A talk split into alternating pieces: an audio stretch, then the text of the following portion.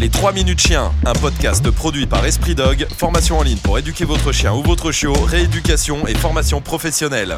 EspritDog.com Salut à tous, bienvenue sur Esprit Dog. Alors, le fameux chien qui réclame à table, déjà, est-ce que c'est mal? Parce que c'est ça la vraie première question? On est tous les fournisseurs de protecteurs de ressources. Et oui, regardez un petit peu. Vous demandez à votre chien de fonctionner la plupart du temps par mimétisation. On dit souvent, le chien va mimétiser les actions qui sont dans son environnement. Quand il mange, vous demandez à votre chien de pouvoir passer à côté sans qu'il vous arrache une jambe. Sauf que quand vous, vous mangez, vous le chassez. Et donc, vous protégez votre ressource. Et je pense que si on aborde ça comme ça, eh bien, ce n'est pas la bonne solution. Donc, le chien qui réclame à table, c'est relou la plupart du temps, mais il faut s'y prendre intelligemment si vous voulez ne pas créer de troubles de comportement. Comment on fait? Eh bien déjà, on peut commencer par dire on peut lui donner. Et ouais, parce que si vous lui donnez, vous allez à l'encontre de tout ce que vous faites habituellement. Mais au moment où vous lui donnez, après vous pouvez lui dire maintenant tu te couches là et tu bouges plus. Vous mangez un petit peu et au bout de 5 minutes, 10 minutes, vous redonnez quelque chose. Ça, c'est la première étape. C'est celle en fait où on enlève l'anxiété de ne rien avoir à table. Parce que le chien, il est là,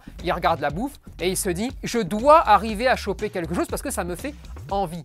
J'entends déjà le ouais, mais si tu lui apprends à manger à table, il va être relou au possible. Eh ben non, justement, parce que je lui donne, comme ça j'enlève l'anxiété et je lui apprends ensuite à se mettre un tout petit peu de côté, à se coucher par exemple, ou à aller dans son panier. Et à ce moment-là, je lui redonne quelque chose. En gros, je suis en train de lui apprendre maintenant la distance à laquelle je veux qu'il soit. Petit 1, c'est pas un trouble de comportement que de réclamer à table.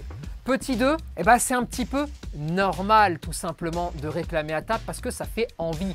Euh, imaginez-vous un petit peu en train de voir des gens manger. Si vous n'avez pas mangé, eh ben des fois on a la dalle, tu vois.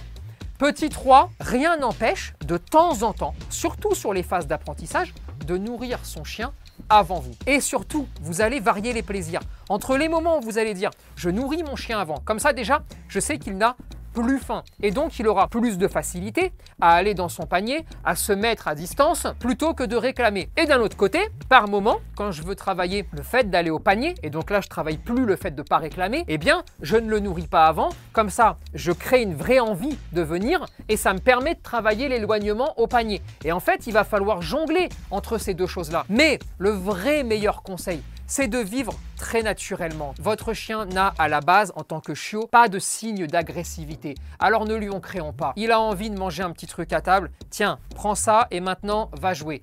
Et en fait, si vous offrez à votre chien le plan A, et le plan B, eh bien c'est beaucoup plus facile ensuite pour lui de comprendre les interdits, de comprendre ce qu'il doit faire, où il doit aller pour l'avoir. Parce que on a enlevé cette notion d'interdiction complète de quelque chose. Je vais terminer là-dessus. N'oubliez jamais quelque chose d'essentiel.